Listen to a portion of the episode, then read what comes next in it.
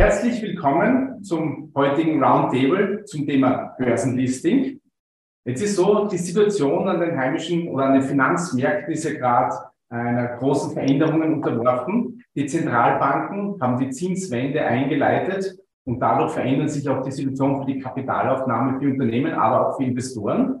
Und was bedeutet das alles für börsennotierte Unternehmen oder für das Thema an die Börse zu gehen, für die Kapitalaufnahme, aber auch für andere Punkte. Was gibt es überhaupt für Vor- und Nachteile, an der Börse zu sein? Welchen Weg beschreitet ein Unternehmen, um an die Börse zu gehen und welche Voraussetzungen soll es bringen, äh, muss es dafür haben? Und zu guter Letzt, welch, wie sieht das Umfeld für den heimischen Kapitalmarkt aus? Das sind die Punkte, die wir heute besprechen wollen. Mein Name ist Jakob Ziering, ich bin stellvertretender Leiter des Wirtschaftsressorts bei der Presse und ich darf Sie durch die nächste Stunde führen. Bevor wir mit der Diskussion beginnen, möchte ich aber mal hier alle Diskussionsteilnehmer vorstellen und darf beginnen mit Frau Regina Brehofer, ehemalige Bankmanagerin, Vizerektorin der WU und jetzt Aufsichtsratmitglied in verschiedensten Unternehmen, unter anderem AT&S und Wiener Berger. Hallo, grüß Gott alle miteinander. Robert Machtlinger, Vorstandsvorsitzender der FACC. So. Hallo an die Runde, grüß Gott, danke für die Einladung. Hochbichler, Finanzvorstand bei Palfinger. Guten Tag. Und Christoph Boschan, CEO der Wiener Börse AG. Grüß Gott. Zu Beginn möchte ich gleich mal an Sie eine Frage stellen, Frau Prehofer. Und zwar, es ist so, grundsätzlich geht es bei einem Börsengang ja vor allem um die Aufnahme von Eigenkapital. Jetzt gibt es allerdings auch andere Gründe, die für Unternehmen attraktiv sein könnten, äh, um an die Börse zu gehen. Können Sie mal sagen, was wären das für andere Gründe, die für ein Börsenlisting sprechen?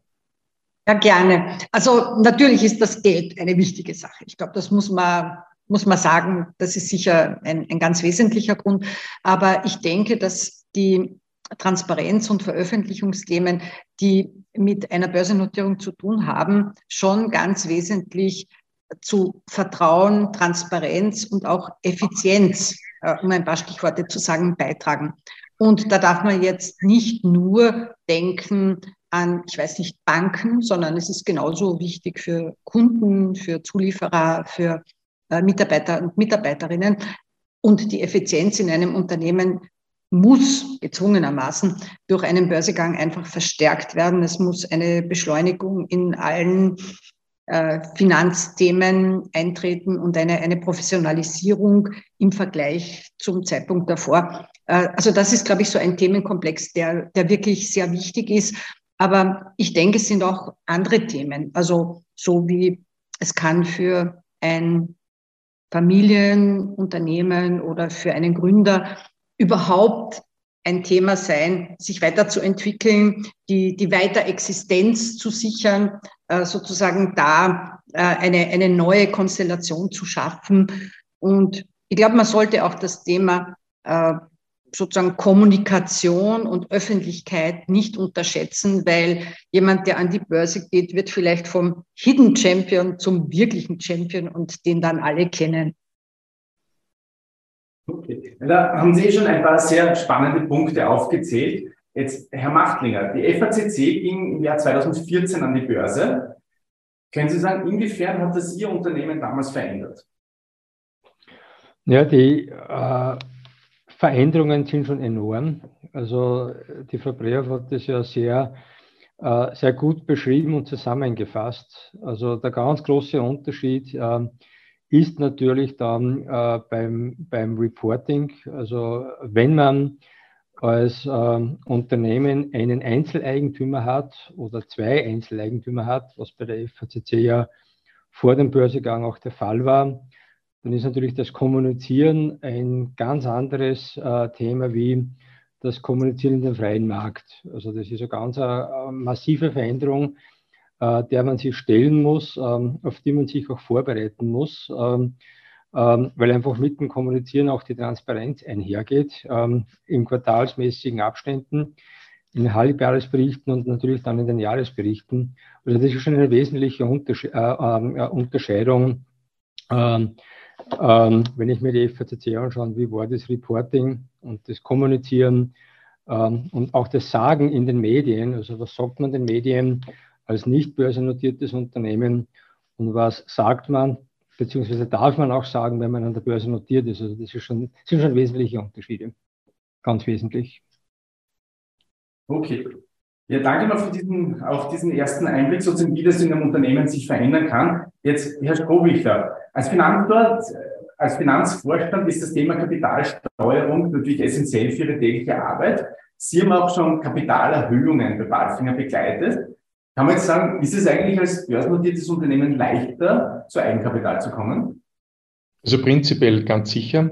Äh, wenn man die Geschichte jetzt von Balfinger nochmal hernimmt, äh, wir hatten 1999 eine Situation mit einem Investor, der eine wesentliche Beteiligung gehalten hat. Gleichzeitig gab es eine neues Diversifikations- und Internationalisierungsstrategie, die auch kapitalintensiv war und hat dann den Börsegang genutzt und 2001, zwei Jahre später, ein Secondary Public Offering, um eben die entsprechenden Eigenkapitalmittel zu beschaffen, um zum einen äh, diesen Investor, der in einer schwierigen Phase geholfen hat, auszubezahlen und zum zweiten, um eben hier diese beiden Akquisitionen stemmen zu können. Und natürlich ist dann auch in der Folge die, das, die Aufnahme von Fremdkapital mit Banken, Schuldscheindarlehen etc. Anleihen ganz anders möglich mit der Publizität eines börsennotierten Unternehmens im Vergleich zu einem Unternehmen, das jetzt sozusagen sein eigenes Süppchen kocht und äh, den Banken im Prinzip erklären muss, äh, dass das alles, was man hier vorlegt, ja alles auch richtig ist. Das heißt, es sind eigentlich aber, ähm, wie, wie schaut das aus bei der Fremdkapitalaufnahme? Macht auch da einen Unterschied eigentlich, ob ich börsennotiert bin? Es macht definitiv einen Unterschied, weil die Kommunikation mit den Banken auf der Basis von ganz offiziellen Dokumenten basiert, auf der Basis von nicht nur Jahresabschlüssen nach UGB, sondern nach Jahresabschlüssen nach IFRS, die publik gemacht worden sind in einem Geschäftsbericht, wo es ausführliche Erläuterungen gibt und wo die Banken im Prinzip auch für ihr Rating eine ganz andere Basis haben, als hätten sie ja nur einen UGB-Abschluss vorliegen. Mhm. Ich glaube, man darf da auch eben diese Vergleichbarkeit, die dadurch eintritt, nicht vergessen. Und in der heutigen Zeit, wo die ESG-Themen doch immer wichtiger werden und da immer mehr Vorschriften in diese Richtung kommen, äh, kommt da auch etwas hinzu, wo Banken Verpflichtungen haben, sich das anzuschauen und wo ein börsennotiertes Unternehmen auf der anderen Seite genau diese Verpflichtungen parallel dazu hat, um das ohnehin zu publizieren und vorzulegen. Also es geht irgendwie schon alles ziemlich ineinander. Danke auch für diese Auflage. Wir hatten ja allein im letzten Jahr rund 280 Millionen an grünen Finanzierungen, die wir bilateral von Banken aufgenommen haben. Und wir werden sicherlich, was das Thema Nachhaltigkeitsstrategie, Implementierung der Nachhaltigkeitsstrategie und natürlich auch Nachhaltigkeitsberichterstattung nicht auf dem Stand, auf dem wir sind, werden wir nicht börsennotiert. Also hier hat sicherlich die Börsennotierung diese Entwicklung, sich das Thema äh, anzunehmen und das wirklich zu treiben, schon seit vielen Jahren einen wesentlichen Anschub geleistet. Herr Bojan, jetzt wurde ja schon mehr, mehrfach auf das Wort Publicity angesprochen. Eine Börsennotierung bringt natürlich auch Publicity. Also das Unternehmen steht sozusagen in der Auslage, sobald es an der Börse notiert ist. Jetzt ist so, ähm, nicht alle Unternehmer wollen das eigentlich auch gern. Äh, muss man es mögen, quasi äh, in der Auslage zu stehen und unter Anführungszeichen eine Rampensau zu sein, wenn man an die Börse geht? Also äh, Rampensau wäre jetzt wirklich nicht die erste Assoziation, die ich aufrufen würde, wenn es um das Börsenlisting geht. Denn es geht immerhin um ein institutionalisiertes äh, Vertrauensverhältnis, ja, mit vielen Regeln. Ähm, und die muss man gewissenhaft abarbeiten. Ja, Frau Priehoff hat das ganz toll dargestellt.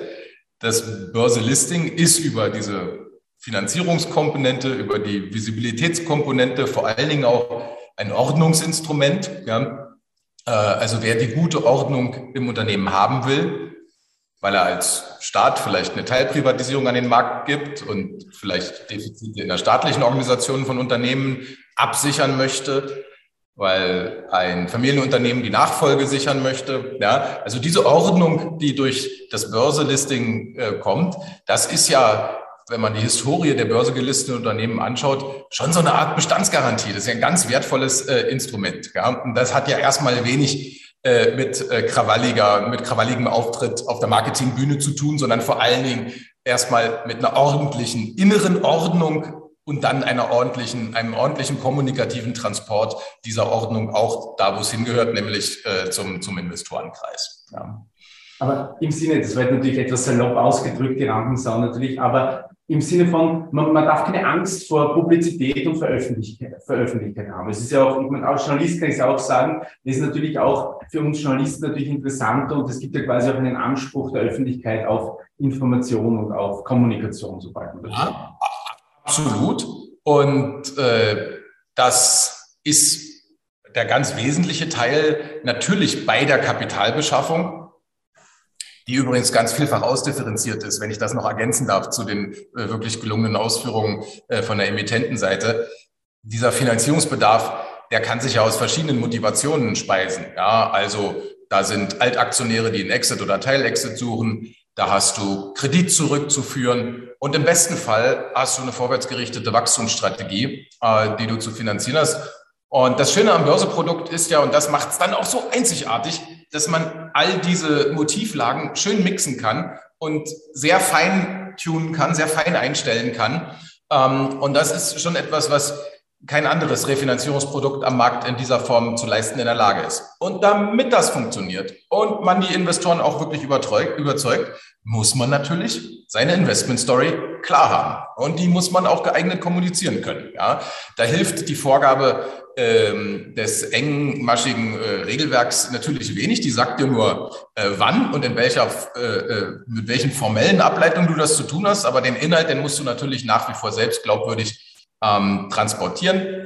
Was tue ich als Unternehmen? Welchen Markt adressiere ich? Was ist äh, tatsächlich der mit Zahlungsbereitschaft meiner Kundschaft äh, unterlegte äh, äh Alleinstellungs, äh, Alleinstellungsmerkmal, was ich eben zu bieten habe? Wie sieht es mit meinem Konkurrenzgefüge aus? Welchen äußeren sonstigen Bezügen äh, unterliege ich? Was tue ich auch in meiner Rolle äh, als äh, ja, Teilnehmer der Gesellschaft und überall mein Dasein als äh, Homo economicus hinaus. Äh, ja, wie gehe ich um äh, mit vielfachen staatlichen Anforderungen zukunftsgerichteter Art, insbesondere im ESG-Bereich? All das muss kommuniziert worden werden und äh, das tut man im besten Fall aber äh, substanz, sachorientiert. Ähm, und die, die sich dort, die erfolgreichen Unternehmen die tun das eben auch in besonderer Art und Weise. Na klar, ja, ganz, ganz, ganz zweifellos. Ja. Also wer zu einer intensiven Berichterstattung auf offener Bühne ähm, wahrheitsgetreu äh, mit vielen formellen äh, Grenzen begleitet, äh, nicht bereit ist, für den ist sicherlich äh, die Börse der falsche Platz, aber das ist eben das Yin und Yang. Dadurch gibt es ja dann auch die stabilisierende Wirkung im Unternehmen. Ja. Also das ist absolut äh, konsistent sozusagen. Jetzt würde mich gleich im Anschluss, Herr Machtlinger, würde mich interessieren, wie sieht das bei Ihnen in Ihrem täglichen Leben als CEO eines Unternehmens aus? Wie viel ist Kommunikation in hinsichtlich Ihrer Story mit potenziellen Investoren oder auch mit der Öffentlichkeit? Wie viel Raum nimmt das in Ihrem Job?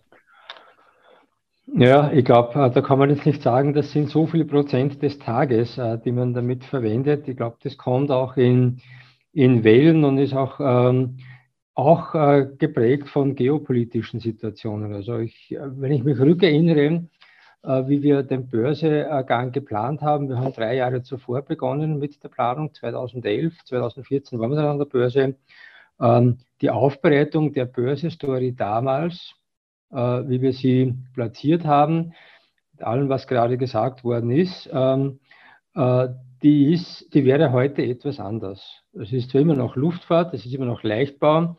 Und was wir mit Leichtbau äh, der Luftfahrt anbieten können, ähm, war, waren es damals mehr die, ähm, die neuen Plattformen, die signifikant auf Leichtbau setzen würde heute die Story zwar immer noch Leichtbau sein und äh, was der Kunde braucht, ähm, aber halt viel mehr Sustainability, Nachhaltigkeit, CO2-freies Fliegen. Und wenn wir heute anschauen, äh, wie die gesamte Mobilitätsbranche ähm, sich mit dieser wichtigen Thematik beschäftigt, ähm, dann sind wir heute, und jetzt zurückkommen auf Ihre Frage, was beschäftigt uns derzeit ganz stark in der Kommunikation? Das ist, ähm, mit welchen Innovationen, Technologien, die wir uns heute in unseren Labors überlegen, äh, unterstützen wir äh, mit unserem USB äh, das CO2-neutrale Fliegen bis zum Jahr 2050. Also das ist die Story, die wir heute viel mehr erzählen und da rückt natürlich der Sustainability, Nachhaltigkeit, CO2-freie Aspekt bis hin zur äh, bis zum CO2-Footprint des Produktes viel mehr in den Vordergrund ähm, äh, wie damals. Und wie stark beschäftigt uns das heute? Ich würde sagen, äh, zu einem sehr großen äh, Teil. A, Richtung Außen äh, gerichtet, aber auch Richtung äh, interner Kommunikation. Also Sie müssen ja auch die Leute mitnehmen, äh, die Belegschaft mitnehmen, die, die Forscher mitnehmen. Ähm, und ähm, das beschäftigt derzeit natürlich intensiv und ist aber eine schöne Aufgabe, intern wie extern.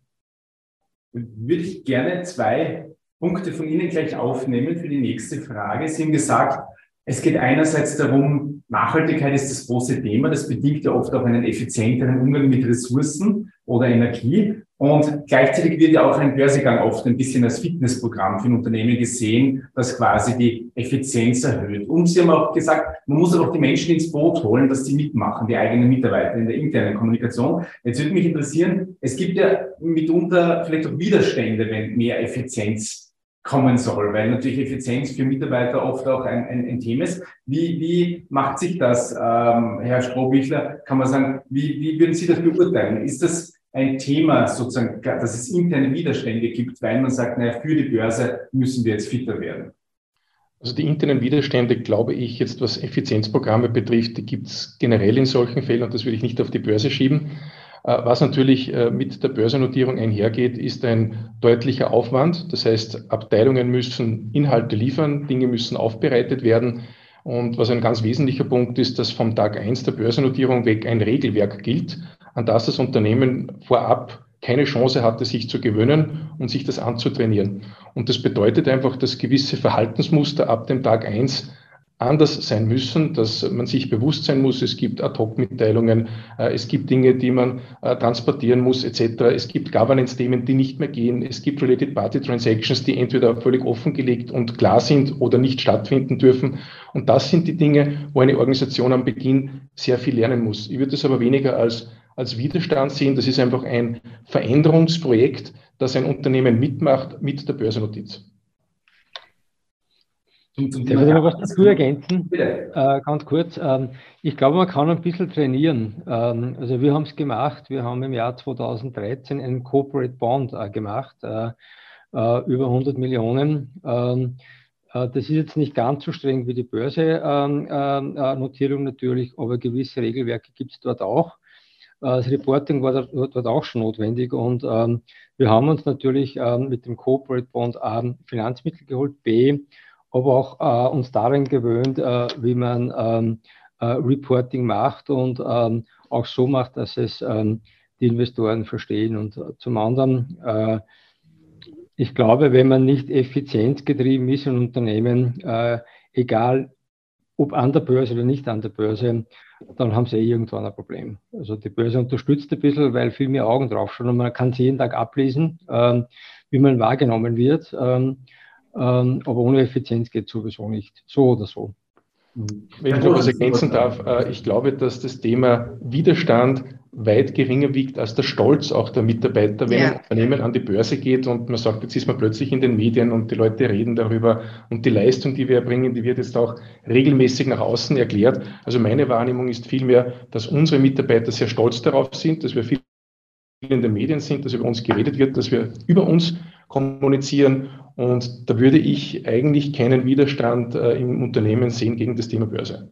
Also das glaube ich auch. Ich glaube, man wird wirklich für, für potenzielle Mitarbeiter und Mitarbeiterinnen, sei es im Inland oder im Ausland, äh, damit auf einmal eine mögliche Adresse und, und ein interessanter Arbeitgeber. Also das ist sicher ein wesentlicher Punkt. Und ich glaube, ansonsten haben die, die, die beiden Kollegen das äh, total äh, gesagt.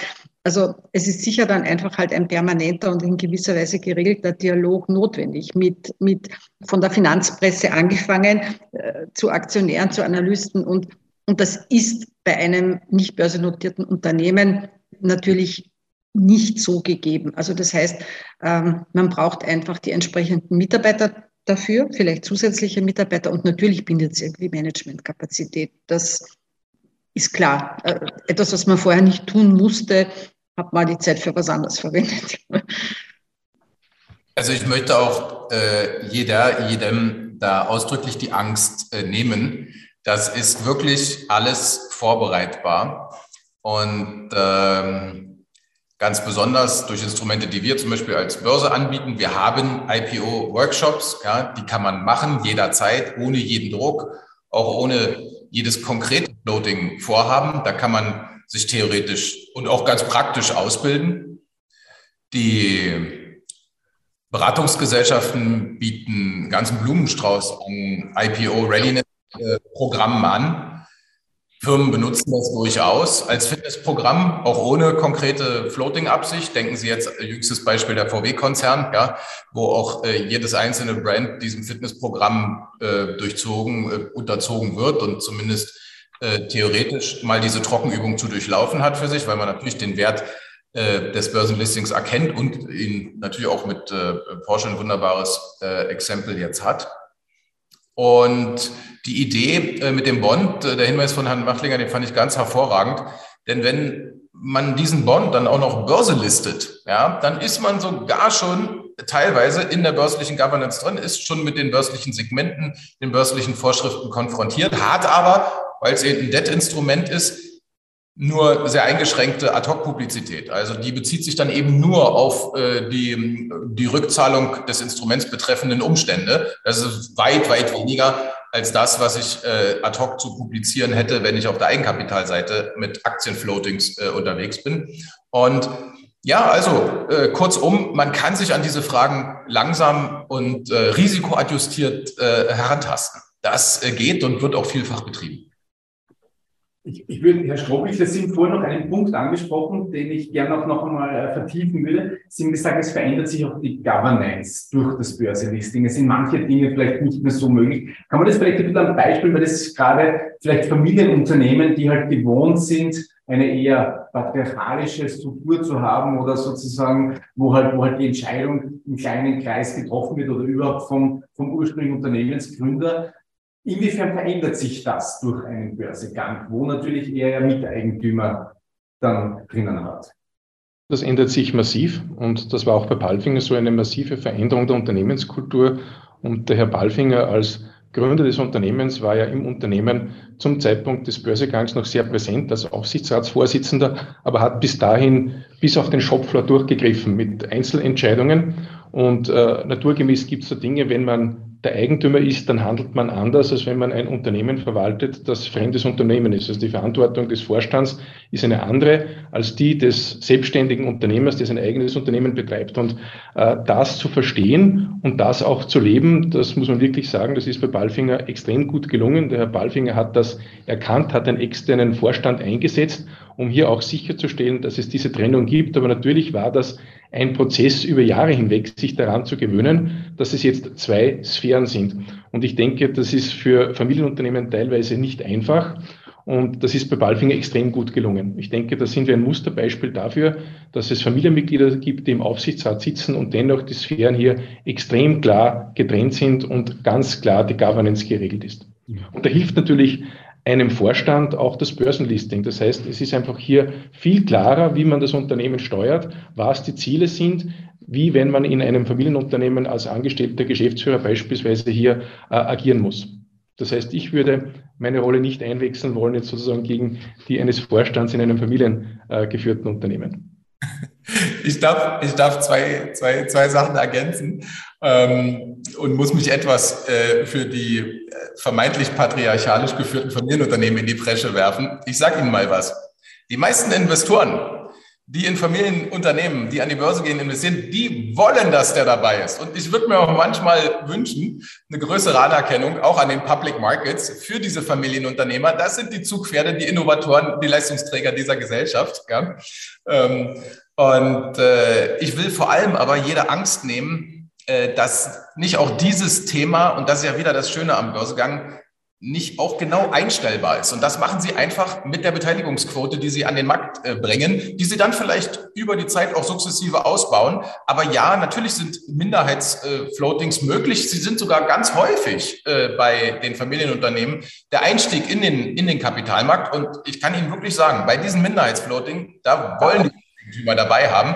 Und wenn es dann noch einen äh, getakteten Transitionsplan äh, gibt, wie sich die Invest Investorenbasis weiter entindividualisiert, in die Breite geht und das begleitet wird vielleicht äh, mit einem äh, ordentlich getakteten Rückzug äh, des Grand Seigneurs äh, oder der Grand Dame auch, ja, dann ist, ist, ist da das Börsenprodukt wieder genau das Richtige, was so auch alternativlos ist, ehrlich gesagt. Ja, es gibt dafür dann oft keine Alternative. Herr Buschmann, wir widersprechen uns da überhaupt nicht. Ich nehme das genauso wahr. Äh, es ist eben der Spagat zwischen der Argumentation, wir haben hier einen Familieneigentümer, der noch drinnen ist, der weiterhin an das Unternehmen glaubt und nahe dran ist, aber gleichzeitig auch die klare Erwartungshaltung, es gibt hier eine saubere Governance. Und wenn man diese beiden Dinge in einem Unternehmen kombinieren kann, dann hat man im Prinzip bei vielen Investoren gewonnen. Mhm. Also ich würde Ihnen da beiden total zustimmen. Und ich denke, dass über eine gute Kernaktionärstruktur so etwas wirklich geschaffen werden kann. Also Börsegang auf der einen Seite eben vielleicht mit einer Minderheit und in, in einer guten Struktur und auf der anderen Seite klare Regeln von, von Aktiengesetz und natürlich allem, was einer Börsennotierung dann, dann an, an Regeln folgt. Also das kann einfach eine sehr, sehr gute Mischung ergeben. Und dass, dass starke Kernaktionäre sehr wichtig sein können, muss es natürlich nicht sein, das ist ja klar, aber sehr wichtig und sehr hilfreich sein können. Also dem, dem würde ich auf jeden Fall zustimmen. Aber bedeutet Börsengang zwangsläufig mittelfristig externes Management eigentlich? Würden Sie diesen Connex sehen? Also ich, ich denke, es, es muss nicht sein, es kann sein, es muss nicht sein. Es wird wahrscheinlich vielfach sein, denke ich, ja. Aber es ist kein Muss, wäre meine Meinung. Okay. Die anderen, die Herren? Sehen Sie es ähnlich? Ich, ich glaube, das kann so.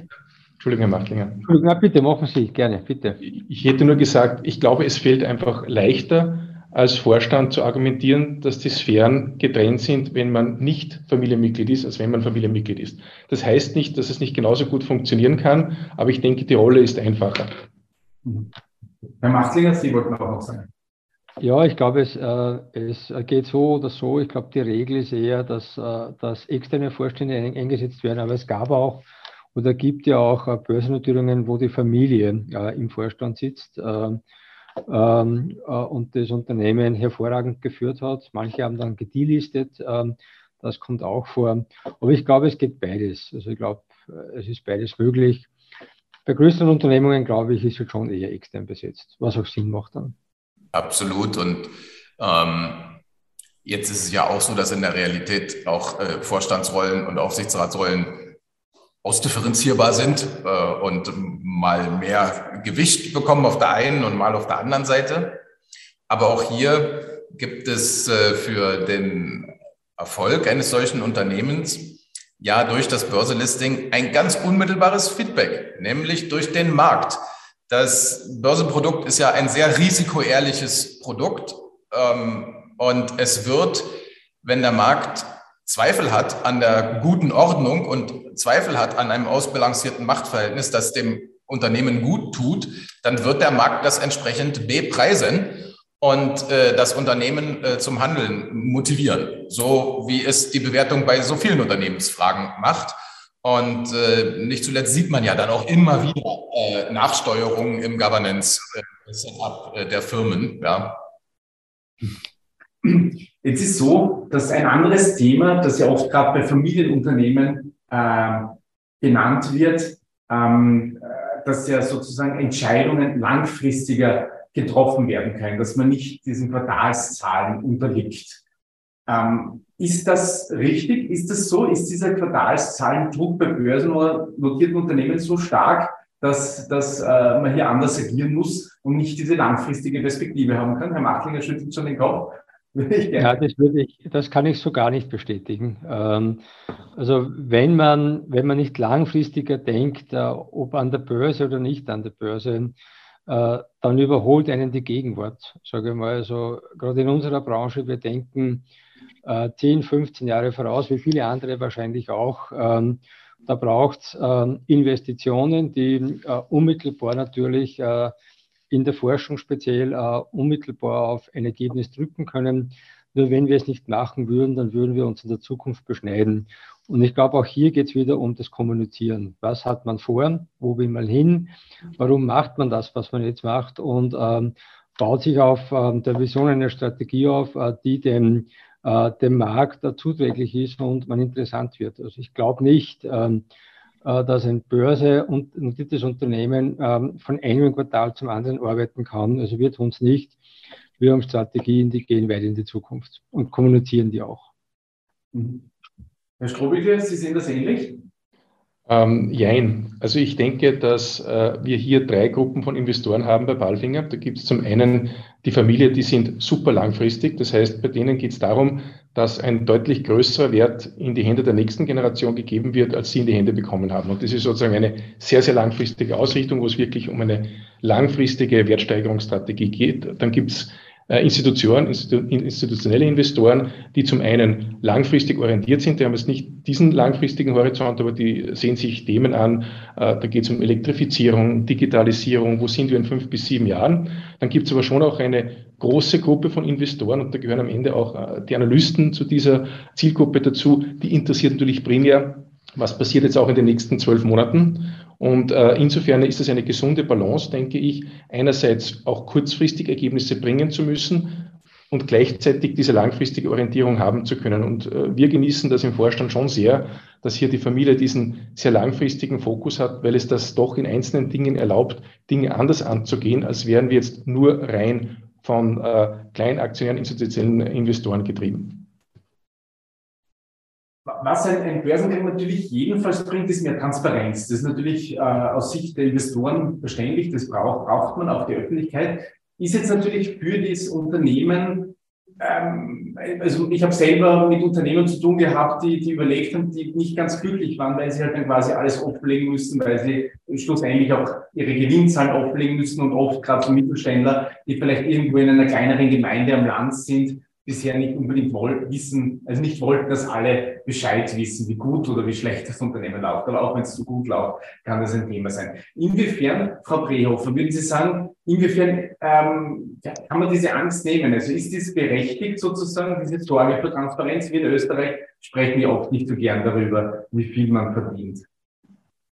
Ich glaube, die Angst kann man, kann man schon nehmen, aber es ist natürlich immer die Entscheidung eines Unternehmens und der Eigentümer eines Unternehmens, ob sie das haben wollen oder nicht. Ja. Und äh, ich kenne Unternehmen im Privatbesitz, die sagen, selbstverständlich messe ich mich auch an Konkurrenten, die börsennotiert sind. Bin auch dankbar, dass ich da genug Informationen dann habe, wo ich mich daran messen und benchmarken kann.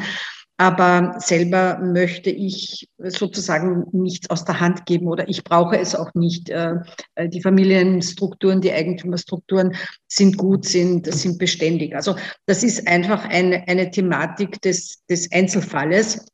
Und das muss jeder, jeder für sich entscheiden und das ist, zu respektieren. Ja. Aber ich denke mal, es gibt Konstellationen, wo man das einfach mitdenken soll und ganz, ganz klar sozusagen das Für und Wider abwägen soll. Wobei das Wider würde ich jetzt nicht äh, als negativ meinen, sondern was ist dann an, an Veränderungsbedarf gegeben? Was, was sind Erfordernisse, die man vielleicht so noch nicht erfüllt? Also so würde ich das sehen. Würde das auch noch ergänzen wollen von der Investorenseite.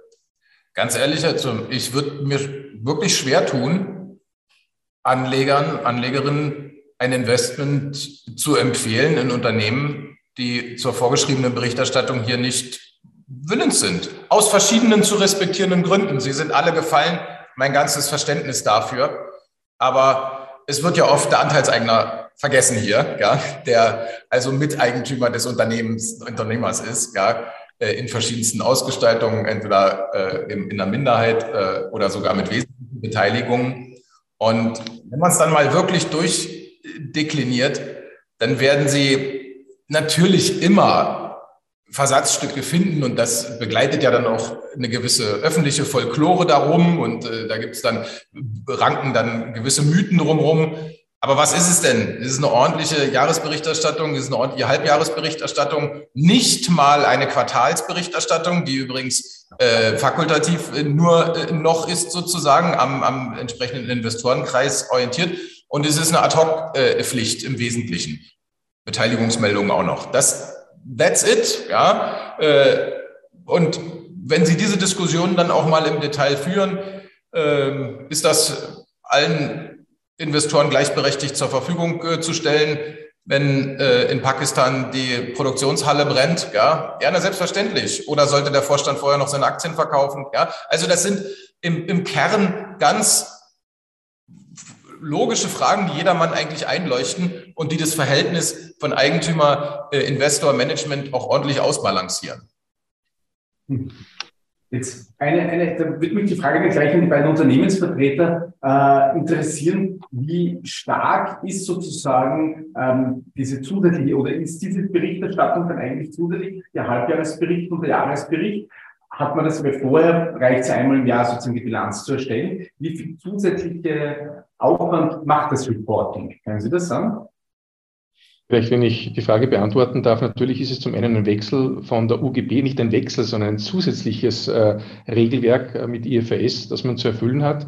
Es ist eine wesentlich intensivere Publizität. Man hat eine Investor Relations Abteilung, die je nach Unternehmensgröße meist auch mehrere Mitarbeiter hat. Also da kommt schon einiges auf die Unternehmen zu und wir reden da schon auch von nicht unwesentlichen Ressourcen, äh, hat aber auch natürlich im Gegenzug einen, einen Mehrwert. Und Sie haben vorhin die Frage gestellt an den Herrn Machtlinger, wie viel Zeit nimmt das in Anspruch? Also bei mir sind es sicherlich 15 Prozent meiner Zeit, wenn ich nur bedenke, zum einen Investoren, Konferenzen, Investorengespräche, dann auch die äh, Berichterstattung etc. Also das ist schon wesentlich, wenn man alle Dinge, die äh, im, im weiteren Sinne mit der Börsennotierung zusammenhängen, die man da auf den Tisch bekommt. Aber gleichzeitig gibt es ja auch einen Mehrwert beispielsweise dadurch, dass man von Investoren gechallenged wird und dass es dann Diskussionen gibt, wo wieder was zurückfließt, wo man etwas mitnehmen kann und nicht nur etwas gibt. Also wenn ich ja. vielleicht da, da, noch was dazu sagen darf, das geht bis hin zum, zum Aufsichtsrat. Ich war sechs Jahre lang Aufsichtsratsvorsitzende bei Wienerberger, bin jetzt in meiner gerade letzten Periode nur mehr normales Mitglied. Aber sowohl der jetzige Vorsitzende als auch ich, äh, wir haben bei gewissen äh, Investoren-Meetings und Konferenzen und Roadshows mitgemacht. Äh, also ein sonstiger Aufsichtsratsvorsitzender oder Vorsitzende macht sowas logischerweise nicht. Ja? Und äh, man, man ist einfach herausgefordert, gewisse Themen dann selbst als Aufsichtsrat in einer ein bisschen anderen Weise äh, mitzutragen und zu kommunizieren, als das bei einer nicht börsennotierten Gesellschaft der Fall ist. Ja. Herr Machtlinger, Sie wollten gleich auch noch sagen? Ja. Ja, ich glaube, der Herr Strubich, ich kann mich da nur anschließen. Also das baut sich da schon ein Gefüge auf im Hintergrund oder dann im Vordergrund, äh, um das äh, zu bewerkstelligen. Nur, was wir merken, ähm, äh, es kommt eine gewisse Routine rein in die ganze Geschichte. Also wenn man äh, beginnt an der Börse, ähm, wie so oft, dann ist man halt zu spät äh, beim äh, Layouten des Reports und beim, ähm, wie strukturiert man ihn und was will man dem Investor denn ähm, aus dem letzten Jahr erzählen. Also es geht eine Routine irgendwann kommt, äh, kommt und man weiß, äh, wie lange braucht äh, man wird routiniert, man kriegt ähm, die Leute, äh, die zuarbeiten, kriegen ein gewisses Know-how. Ähm, und es wird dann nach ein paar Jahren schon auch zur Routine. Also ein Standardreporting, Quartalsreporting ähm, ähm, wird dann schon ein normales Regelwerk, das gut planbar ist, dass man zu einer gewissen Zeit beginnt und dann auch zeitgerecht rausbringt. Das ist schon ein Thema auch, ähm, es gibt einen Finanzplan, da wird veröffentlicht und da hat das Ding draußen zu sein. Also wenn Sie einmal sagen, jetzt verschieben wir mal ähm, um zwei, drei Wochen, also das wäre ganz schlecht. Also das wäre ein No-Go. Aber man gewöhnt sich dran und man, man lernt sich ein. Und auch hier, äh, das soll keine Angst machen, das ist alles erlernbar. Mhm. Und sozusagen, äh, der Strobig hat uns ja auch gerade gesagt, man kriegt ja was dafür. Jetzt ist es so, dass die Börse, der Börsengang ja oft dann erfolgt, wenn es darum geht, quasi das Wachstum des Unternehmens voranzutreiben. Wie, wie, wie stark würden Sie sagen, äh, an beide Herren, hat jetzt quasi der Börsengang das Wachstum Ihrer Unternehmen unterstützt und unterstützt Sie derzeit eben, dass Kapitalerhöhungen leicht möglich sind, dass man leichter Zugang zu Eigenkapital hat oder auch zu Fremdkapital, wie Sie auch gesagt haben, wo das ja auch einen Vorteil hat. Bitte, Herr, Herr Martiner vielleicht gleich. Also ich kann es äh, nur bestätigen, was schon gesagt worden ist. Unser Börsegang war ähm, äh, angedacht und das hat uns auch getriggert, um das Unternehmen stark wachsen zu lassen. Wir waren 2011 ein Unternehmen mit einer Viertelmilliarde, ein bisschen mehr, 270 Millionen äh, Euro Umsatz. Ähm, und wir wollten das Unternehmen wachsen lassen. Also im Jahr 2013 haben wir gesagt, wir möchten im Jahr 2020 eine Milliarde sein. Das braucht ähm, Finanzmittel. Wir wollten global uns aufstellen und ähnlich wie bei Palfinger, Sie haben es auch erwähnt, ähm, kostet das Geld. Ähm, ähm, und ähm, ähm, hat uns im Wesentlichen auch äh, gut unterstützt. Heute ist es nichts anderes. Ähm, ähm, wir fahren eine Wachstumsstrategie äh, im Kerngeschäft und äh, seit zwei Jahren auch in zwei neuen Märkten, die wir schließen möchten. Und gerade mit äh, Börsennotierungen, mit äh, Finanzmitteln, die einen zur Verfügung gestellt werden, kann man das natürlich gut stemmen. Mhm. Absolut. Das Thema Börsennotierung ist eine Unterstützung eines Wachstumskurses. Ich habe es angesprochen. Wir haben äh, zu Beginn mit, äh, der, mit dem Börsegang und der ersten Kapitalerhöhung Akquisitionen finanziert. Und äh, darüber hinaus ist es auch leichter, das Fremdkapital äh, aufzunehmen. Wenn wir jetzt äh, etwas weniger weit zurückblicken in die Vergangenheit, wir haben auch eigene Aktien. Wir haben äh, über das Instrument von Aktien es geschafft, eine Kreuzbeteiligung mit einem chinesischen Unternehmen einzugehen. Und wir haben es auch nur durch diese Möglichkeit, mit den eigenen Aktien wieder zurückzunehmen, geschafft, da wieder rauszukommen. Also das heißt, zweimal hat sich dieses Instrument sehr bewährt. Wir werden äh, mit den eigenen Aktien ein drittes Mal agieren. Wenn wir nämlich Kapital benötigen, können wir diese relativ einfach wieder auf den Markt bringen. Also als Ex-Bankerin kann ich das alles nur unterstreichen. und äh, ich denke, das ist schon, schon wichtig, wenn, wenn man bedenkt, ein IPO, der bringt wirklich frisches Eigenkapital. Das Eigenkapital ist nicht irgendwie zeitbegrenzt, sondern es ist einfach ein dauerhaftes Geld, das zur Verfügung steht. Und, und die Börse selber ist für, für weitere Schritte, für weitere Kapitalerhöhungen äh, immer da. Äh, also eine zusätzliche weitere Finanzierungsquelle und es gibt diese Möglichkeiten, die gerade angesprochen wurden vom, vom, vom Herrn Strohbichler oder, oder vom, vom Herrn Machtlinger. Äh, es ist definitiv so, dass Fremdkapital in verschiedenster Form oder verschiedene Beteiligungsmöglichkeiten, äh, MA-Aktionen dadurch äh, erleichtert oder überhaupt erst ermöglicht werden. Welche Voraussetzungen muss eigentlich eine Firma bringen, damit sie börsenfit ist? Braucht sie auch eine gewisse Größe? Was, was was ist aus Ihrer Sicht äh, das optimale, die optimalen Voraussetzungen? Ja, also wir haben ja verschiedene Marktsegmente, die einen Zugang ganz unterschiedlicher Unternehmen ermöglichen. Das beginnt äh, bei uns mit dem Direct Market, äh, wo das Unternehmen ja vielleicht zweistellige Millionenbewertung haben äh, sollte, einen gewissen äh, Streubesitz hergestellt haben sollte mit einem, ein, zwei Dutzend äh, Aktionären, sodass also da tatsächlich auch äh, Stücke äh, umlauffähig sind. Und dann kann man bei uns bereits das erste Gespräch führen, ob man in ein solches äh, kleines Zugangssegment ähm, äh, beitreten möchte. Die Regel, natürlich, wenn man an ein IPO denkt, die ist wesentlich größer. Wir sind, wir reden über Unternehmen, die haben äh, ihre äh, Gründungs-Seed, äh, längst hinter sich oder sind im Scale-up mindestens, ja, haben weit höhere Kapitalbedarfe, haben auch Bewertungen eher im dreistelligen Millionenbereich, äh, haben auch eine gewisse Bestandsdauer äh, nachgewiesen bereits. Und äh, ja, dann machen Sie Ihre Investment-Story, dann erfüllen Sie die Formalitäten, erstellen Ihre Prospekte und dann gehen Sie in die Platzierung gehen, gehen ins Börselisting. Also, ich meine, wie war es bei den letzten drei? Vielleicht kann man die bemühen. Äh, ja, frequentes Adico äh, Marinomed, äh, die drei Fälle deklinieren übrigens die Motivation, an die Börse zu gehen. Wunderbar durch. Ja? Marinomed, vorwärtsgerichtete Wachstumsstrategie. Übrigens vorher Börse mal ein bisschen getestet äh, mit, mit, einem, mit einem Bond. Ja? Äh, eine Adico, äh, Altaktionäre suchen Exit und eine Frequentes, na sicherlich auch Teil äh, einer gewissen Nachfolge und, und, und Bestandsgarantie für die Zukunft. Also eigentlich wunderbare Blaupausen für das Rational von, von Börsegängen. Ja? Und die waren nun alle äh, entweder knapp drunter oder weit im dreistelligen äh, Millionenbereich, äh, was, was, die, was die Marktkapitalisierung angeht. Ja. Sie haben ganz kurz die unterschiedlichen Märkte angesprochen, die unterschiedliche Voraussetzungen äh, geben, sozusagen an der Wiener Börse. Wem obliegt eigentlich in welchem Markt? Kann das Unternehmen frei entscheiden, in welchem Markt es geht? Ich meine, wie, wie, wie läuft das eigentlich ab? Wie kann man sich das vorstellen in, in der Praxis? Also im, im vom Gesetzgeber und der Börse vorgegebenen Rahmen darf das Unternehmen dann tatsächlich frei entscheiden.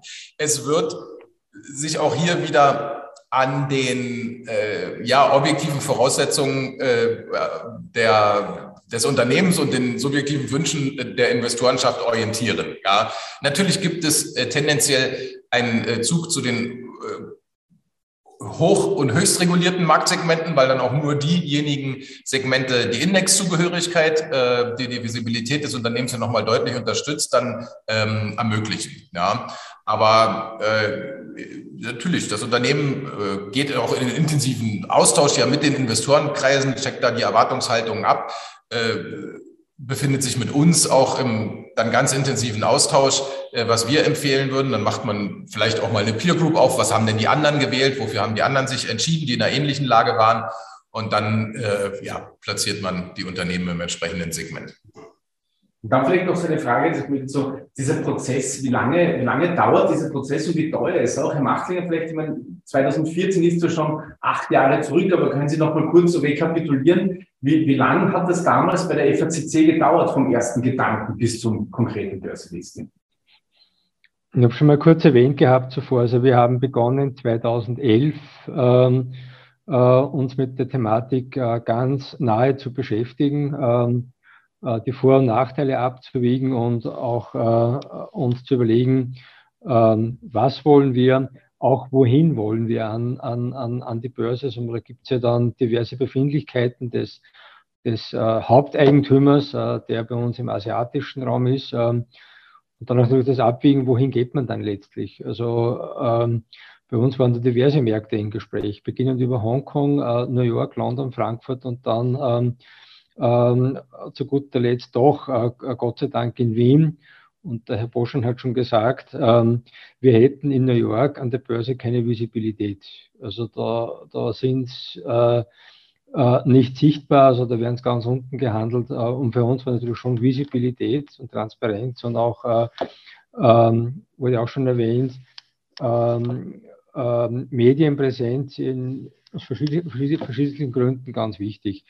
Ähm, Zusammengefasst, bei uns hat es drei Jahre gedauert, ähm, 2011 beginnend, äh, im Juli, äh, zwei, Juni 2014 dann das Listing und davor noch ähm, das Testen mit dem Corporate Bond 2013 und die Vorbereitung hat bei uns gedauert. Corporate Bond, das waren, äh, wenn ich mich richtig erinnere, waren das knappe acht Monate.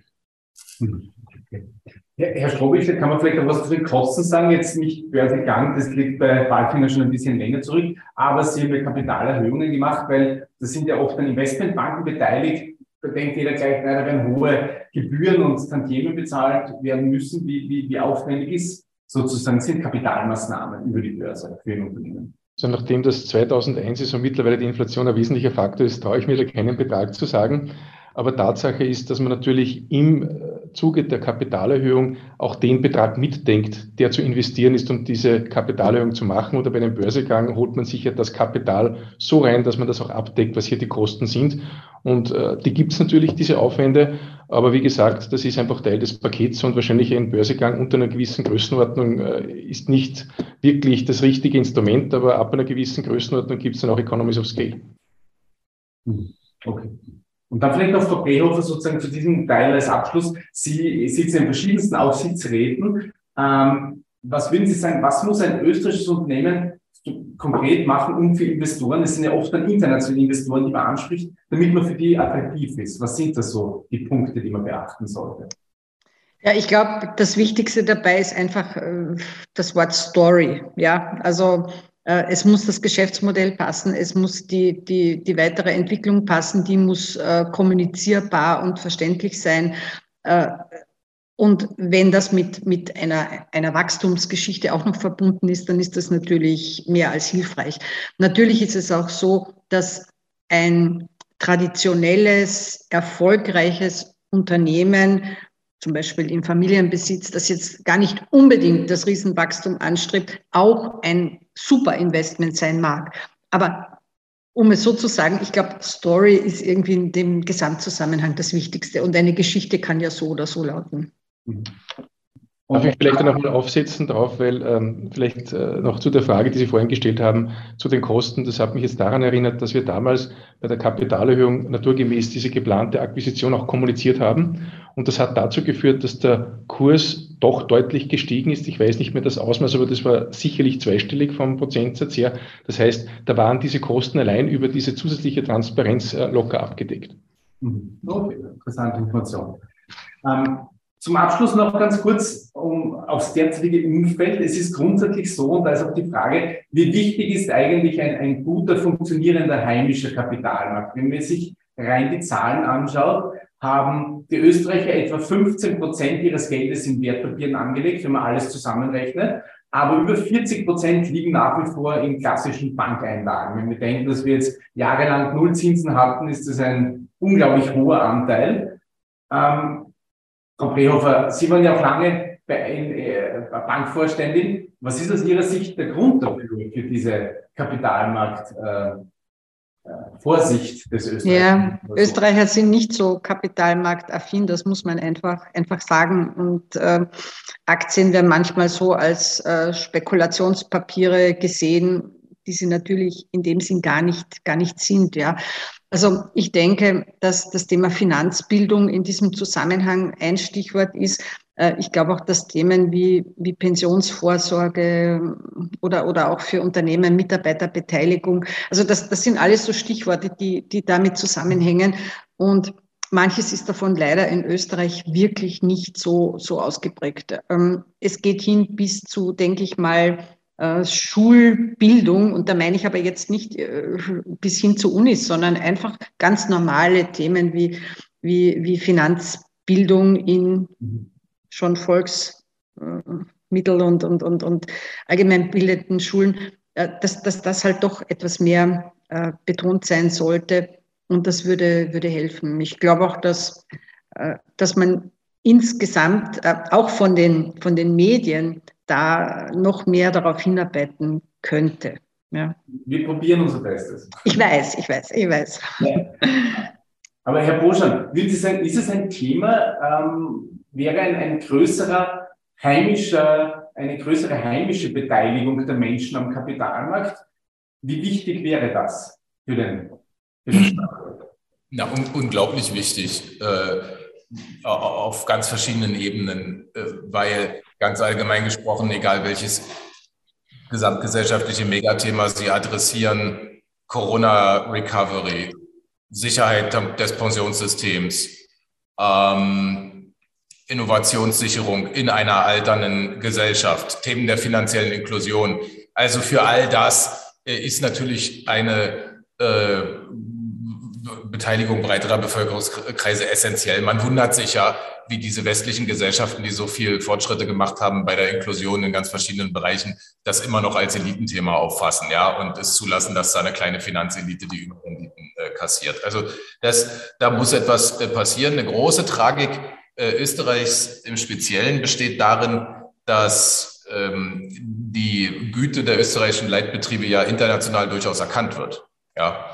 Und äh, dann kommt es zu diesen Phänomenen, dass äh, ich glaube, bei euch in der Wienerberger ist es ja so, größte Anteilseignergruppe oder vier Prozent äh, Pension Fund der Lehrer aus New York, ja. Und da darf man schon radikal die Frage stellen, warum äh, originär österreichische Wertschöpfung jetzt die Pensionen der New Yorker Lehrer äh, bezahlt und ob das nicht etwas ist, was wir im Land halten äh, möchten. Ja, also ähm, so gesehen ist die Entwicklung einer nationalen Investorenbasis auf ganz vielen Ebenen absolut äh, essentiell auch so manche verrückte Deglobalisierungsdiskussion, äh, am besten noch mit äh, dann staatlichen Entscheidungen, wer sich wo beteiligen darf, die kommt dann auch zum Erliegen, weil es hätte auch unglaublichen Vorteil, da so einen stabilisierenden Kern äh, in Österreich äh, zu haben. Und es geht eben um das alte Thema. Ja, wir wollen ja alle den äh, Capital Inflow von außen, aber it comes with a price und das ist der Dividend Outflow. Ja, und da wäre ich doch der Meinung, dass der vielleicht etwas mehr ins Inland gehört.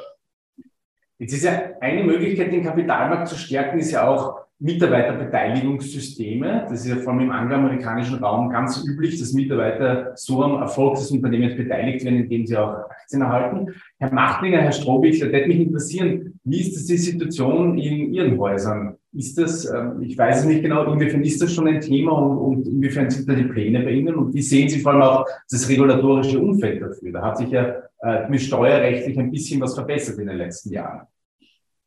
Herr Stroh, wie viel mal? Also wir beschäftigen uns natürlich regelmäßig damit. Ähm, ich muss aber sagen, aufgrund der Komplexität der Thematik äh, und auch aufgrund der Tatsache, dass es hier einen Mehrheitseigentümer gibt, der auch auf Dauer die Absicht hat, äh, die Mehrheitsanteile zu halten, ist das nicht ganz trivial. Das heißt, wir haben das nicht äh, in nächster Zeit vor, uns mit dem Thema nicht nur auseinanderzusetzen, sondern das tatsächlich auch zu implementieren. Martin? Bei uns ist nicht äh, viel, viel anders. Wir haben auch einen Mehrheitseigentümer, der ist zwar keine Familie, ist ein großes Unternehmen ähm, aus dem asiatischen Raum.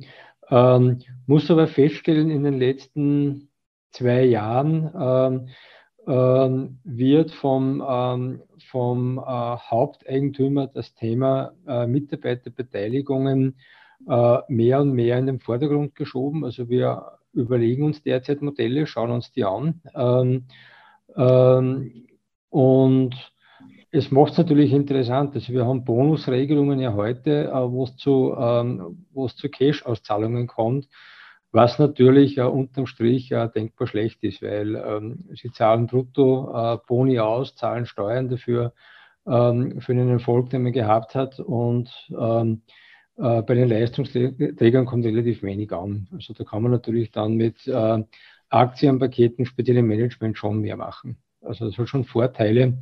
Aber wie schon ge gerade erwähnt, also ähm, gehört genau überdacht und ist natürlich auch immer eine Haupteigentümerfrage, wie der da mitmacht und wie der das treiben will. Wir haben bei Wienerberger, ein, wenn ich vielleicht da was einschieben darf, wir haben bei Wienerberger ein Mitarbeiterbeteiligungssystem äh, etabliert. Das ist jetzt, glaube ich, das dritte Jahr, äh, dass es läuft. Es ist schrittweise bei den einzelnen Ländern eingeführt worden, weil Wienerberger ja in circa 20 Ländern tätig ist und in jedem Land sind natürlich, es wurde angesprochen, steuerliche Vorschriften und so weiter ähm, anders. Aber es ist etwas, was, was sehr geschätzt wird von, von äh, der Belegschaft und wo ich denke, das ist schon ein Asset, das eine börsennotierte Gesellschaft hat als Möglichkeit, ob man es dann wahrnimmt oder nicht oder schrittweise. Äh, es, es ist sicher ein gutes Instrument. Ja.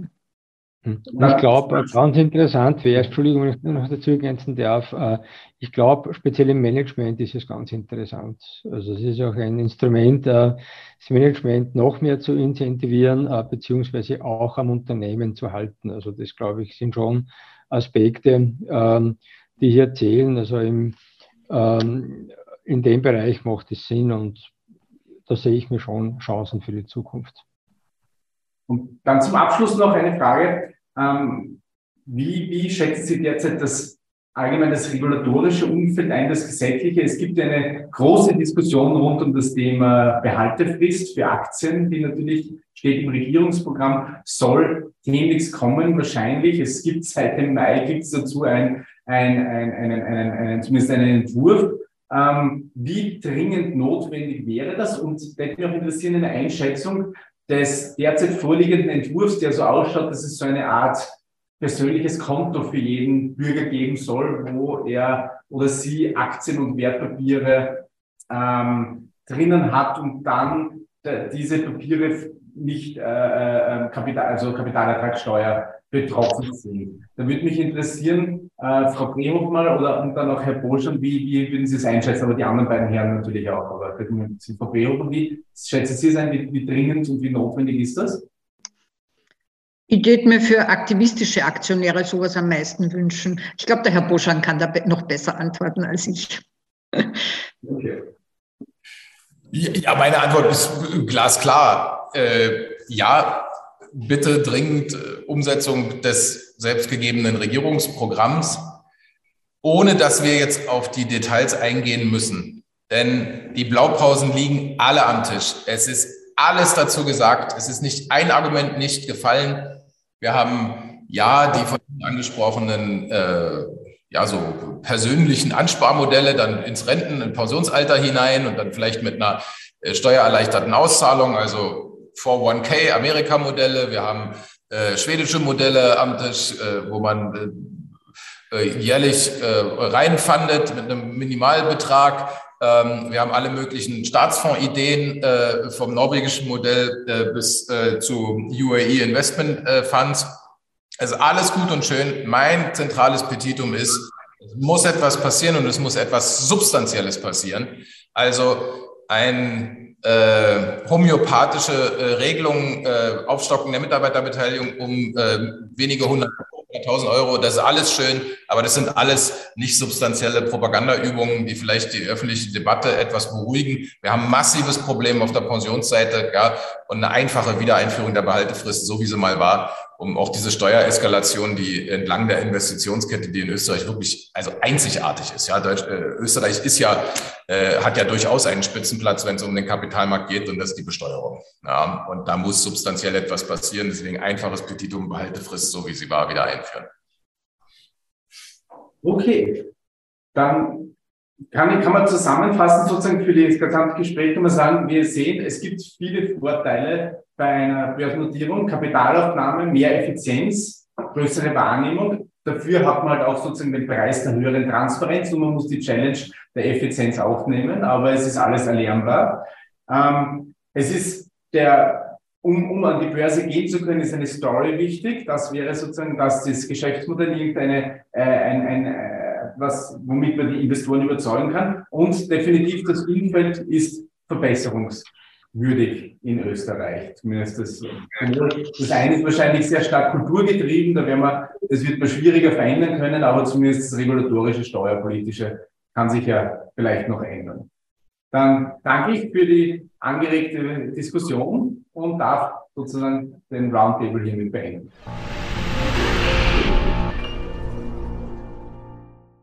Hat Ihnen dieser Podcast der Wiener Börse gefallen?